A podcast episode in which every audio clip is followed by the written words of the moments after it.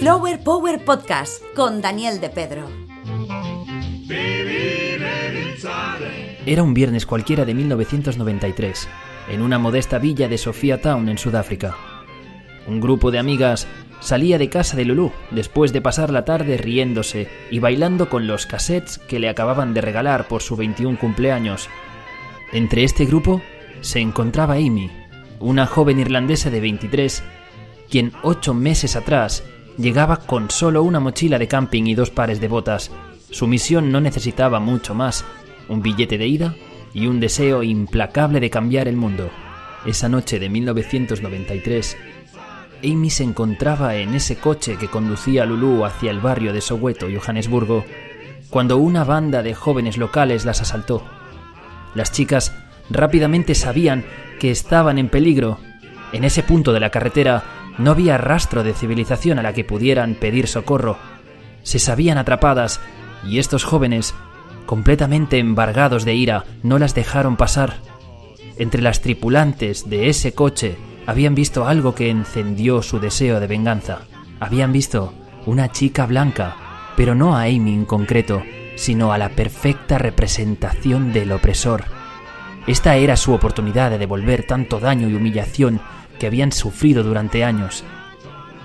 Esa noche, en medio de la nada, y ante la horrorizada mirada de sus amigas, Amy era brutalmente asesinada.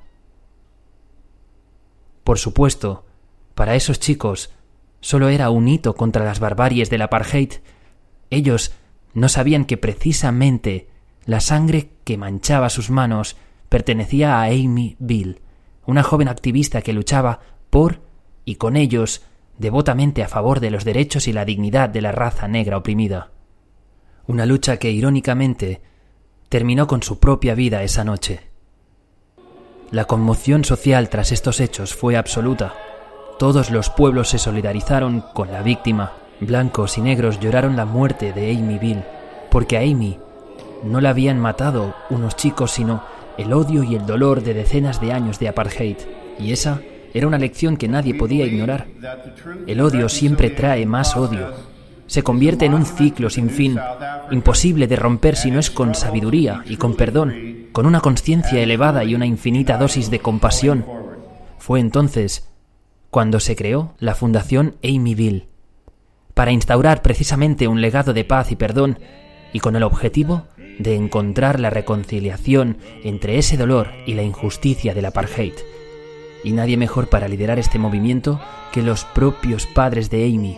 Ellos, aunque profundamente rotos por ese vacío tan tremendo, quisieron dar un paso adelante por la misión de su hija, no alimentando más odio contra los responsables de su crimen, sino practicando los principios fundamentales del Ubuntu. Se reunieron con ellos, les miraron a los ojos y les ofrecieron compasión y perdón.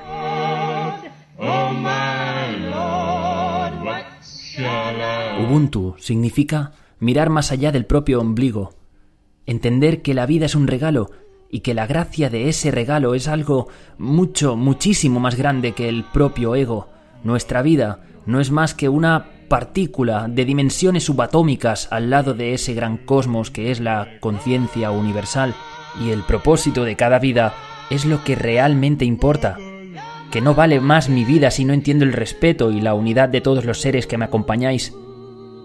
Yo soy porque tú eres, y tú eres porque te vas a relacionar con el mundo desde tu esencia, y también, cómo no, desde tu flower power. Podcast 5. Ubuntu centrismo.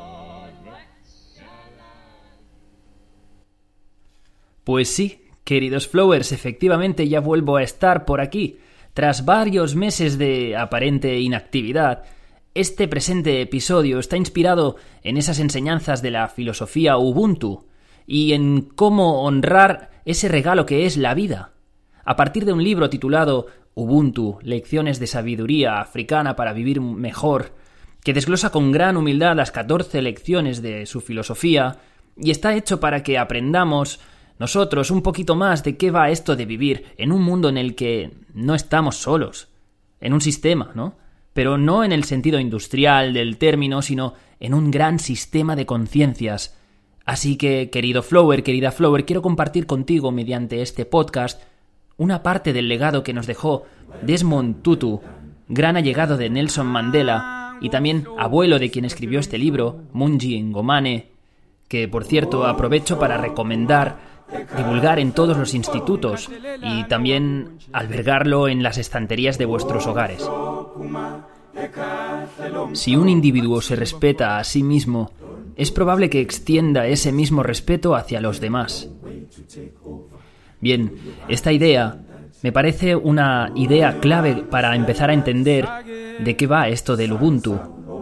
Este libro fue concebido para enseñarte que tú tienes una gran responsabilidad para hacer de este un mundo mejor, pero que esta responsabilidad también empieza precisamente por ti, por cómo te tratas, por cómo te cuidas, pero sobre todo por cómo te respetas. Y que si comprendes y lo practicas diariamente, el siguiente paso ya debe ser abrirte y extender tu ejemplo allá donde vayas y con quien vayas. Ante una situación de emergencia en pleno vuelo, no pretenderás socorrer a nadie, ni siquiera a tu propio hijo, sin antes estar completamente a salvo con la mascarilla bien puesta. Y es que no podemos pretender cuidar a nadie sin saber antes lo que significa el autocuidado. Yo me cuido, luego te cuido a ti. Yo no puedo hacer que tú estés bien sin antes yo estar lo suficientemente preparado, lo suficientemente cuidado. Yo no puedo querer que las personas de mi alrededor estén bien si yo no lo estoy bien antes. Y es que muchas veces solemos confundir el egoísmo con el amor propio, con el yo cómo voy a saber atender a los demás si no estoy centrado, no estoy equilibrado. Entonces, este libro, una de las ideas que pretende enseñarnos es de que no existe tal egocentrismo. Lo que debería existir es esa responsabilidad de trabajar por uno mismo. A partir de allí, vamos a compartir nuestro ejemplo y vamos a hacerlo cundir para poder ayudar a cuantas más personas mejor, a expandir nuestro ejemplo, pero no al revés. No el, desde el vacío, desde la carencia, me voy a ocupar de los demás y luego si eso, las migajas para mí. Entonces, para mí era muy importante empezar la reflexión de este libro con esta idea. Otras que, por ejemplo, también se desprenden de este libro, que también me ha parecido muy interesante reseñar, son, ¿acaso, por ejemplo, no somos personas que bien sea por estrés, malestar o por puro ego, nos ponemos a juzgar a otras por alguna razón que consideramos equivocada o injusta? ¿No hemos dicho alguna vez que tal persona me ha hecho enfadar con su comentario? Yo creo que cuando nos sentimos atacados, volvemos a retraernos. Nos volvemos para adentro, ¿no? Y cualquier estímulo hostil lo, lo percibimos como una amenaza personal. Las acciones del otro las juzgamos y tendemos a creer que hay algo personal en ellas. Em, típica situación. Elena no me ha saludado hoy. No sé qué le habré hecho. Pues a ver, quizás Elena hoy estaba más distraída de la cuenta y no te vio. O simplemente, qué sé yo, acababa de discutir con su pareja y no le apetecía detenerse a hablar con nadie, ni siquiera contigo. Quizás deberíamos practicar más el ejercicio de, de, ponernos en el lugar del otro, ¿no? Hay un, dicho africano que dice 4 más 8 son 12 y 6 más 6 también. O sea que que dos puntos de vista sean distintos no significa que necesariamente estén equivocados, ¿verdad? Por ejemplo, tú, Flower, eh, trata de pensar si, si alguna de estas situaciones que antes he citado te han podido resonar, te han ocurrido en alguna situación. Eh, ¿Tú crees que eres empático o empática a lo largo de tu día, las 24 horas? ¿Verdad que resulta complicado, ¿no? En algunos momentos. ¿Por qué crees que te pasa cuando, cuando eso te pasa? Luego otro tema, más allá de, de ponernos en el lugar del otro.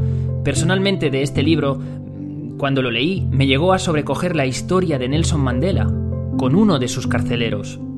La relación que se forjó entre ambos, basada en el respeto y la dignidad con los que Nelson elegía tratar al otro, terminó por hacer cambiar el punto de vista tan, tan estirado, tan cerrado del otro, con respecto al tema del apartheid. Y es que cada vez que interactuaban, su carcelero, que se llamaba Cristo Brand, quien apenas contaba con 18 años, un, jovenzuelo, no podía evitar amoldarse a tanta humildad con la que era tratado. Nelson elegía ver en él solo lo bueno, solo lo bueno de las personas y siempre trataba de comprender que incluso sus verdugos, en este caso, tenían una historia y un contexto que les había llevado a actuar así. Hay una, frase del, del, abuelo, de la autora del libro, Desmond Tutu, que dice, Nadie nace para odiar. Aunque todos somos capaces de hacer el mal, todos tenemos luz y oscuridad. El Ubuntu, precisamente, consiste en elegir lo bueno. Y no me digas, Flower, que alguna vez no te habrá pasado de que has conseguido malhumorarte por, por haber hecho lo contrario. Seguramente llevamos mucho tiempo también integradas ciertas creencias basadas en el piensa mal y acertarás, que te animan a tomar una visión más bien desconfiada y negativa del mundo. Yo, por ejemplo, he escuchado muchas veces, supongo que tú también, el no, yo no soy pesimista, yo soy realista. Sí, claro, como si por el hecho de ponernos en lo peor, eligiésemos tomar el camino más cauto, más sabio para no salir dañados de esta vida tan terrible y peligrosa, ¿no? Por ejemplo, en las noticias, en su contenido que solemos consumir. Durante la época de pandemia ya ni te cuento. Es verdad que también vale cualquier otro contexto, pero las malas noticias, desde siempre, han tenido mucho más interés que el resto. Son lo que más se vende, ¿no?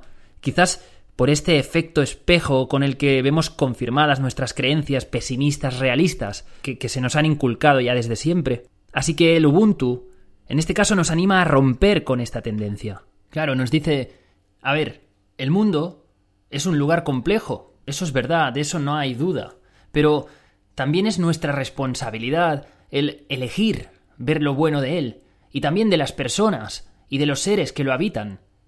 De hecho, ni siquiera pretende convertirte al optimismo tóxico del no, eh, todo está bien, ante todo mantén siempre una sonrisa, al mal tiempo buena cara.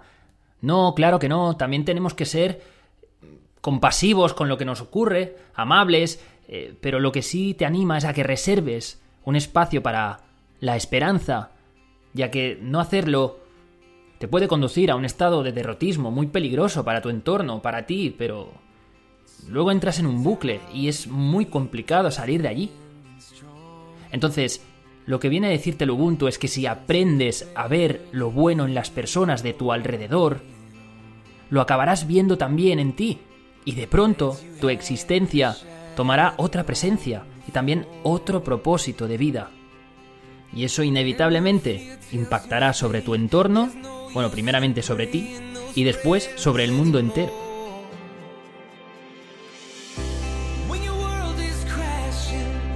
Otra de las cualidades que también quiero destacar de esta filosofía y que, y que nos pone como estandarte es el valor, porque para mí es un valor, de la escucha activa.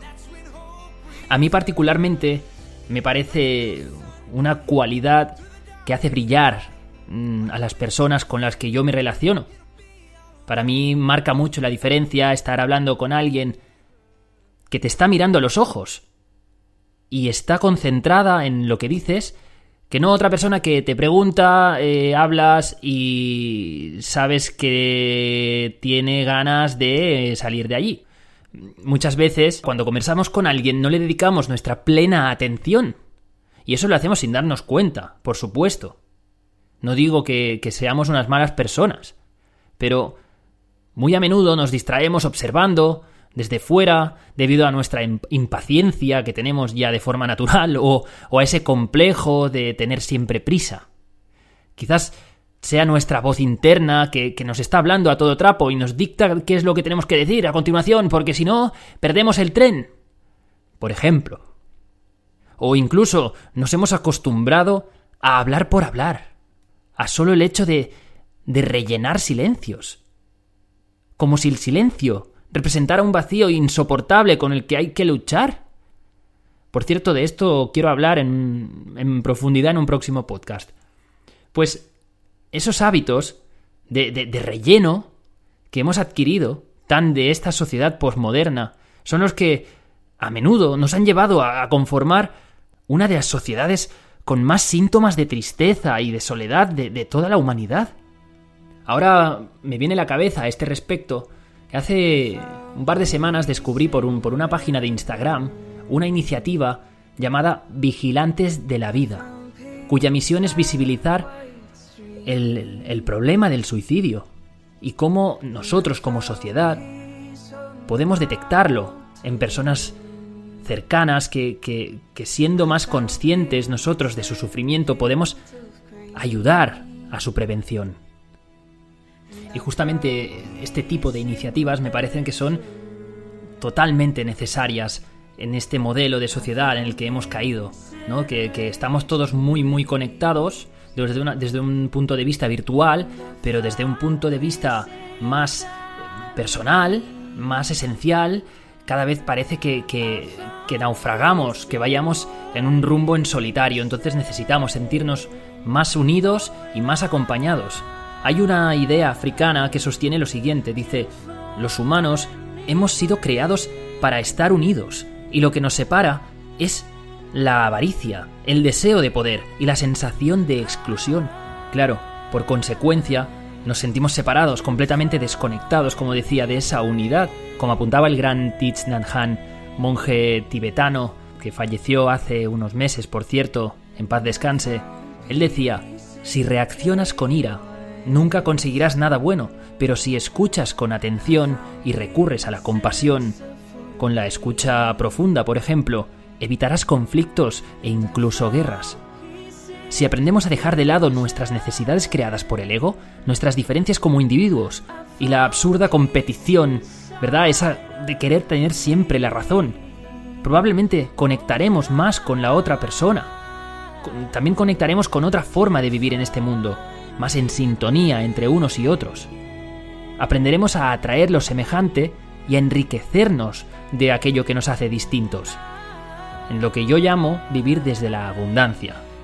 Y ese es un modelo de corresponder al mundo por ese regalo que una vez nos fue otorgado, aceptando que somos seres imperfectos y que no podemos evitar cometer un sinfín de errores, incluso algunos de ellos implicándonos entre nosotros, entre individuos. Es por eso que, para mí, el último concepto que quería destacar, el concepto del perdón. O como el título del capítulo indica, el poder de la palabra que empieza por P. Sin perdón, no hay futuro. Así comienza el capítulo. Perdonar es un acto de humildad, pero también lo es de valientes, porque si bien fallar o equivocarse es propio de los humanos, reconocer el error es también el acto de amor más grande hacia nuestra propia humanidad. Igual que igual que los buenos amigos sabemos que lo son porque están ahí en los buenos, pero sobre todo en los momentos más complicados, el hecho de salir al paso cuando alguien se equivocó conmigo y porque comprendo que, que su error, vamos a llamarlo así, no fue personal, yo elijo romper la baraja de las cartas de la compasión y el perdón y así practicaré el Ubuntu. Y sé que daré un gran paso de paz hacia él y también conmigo. Y esto quizás lo vemos poco, pero perdonar casi siempre implica perdonarnos a nosotros mismos qué sé yo, por haber elegido mal una carrera quizás, por no haber sabido manejar una relación con una pareja, por haber confiado en un amigo o una amiga que luego nos decepcionó.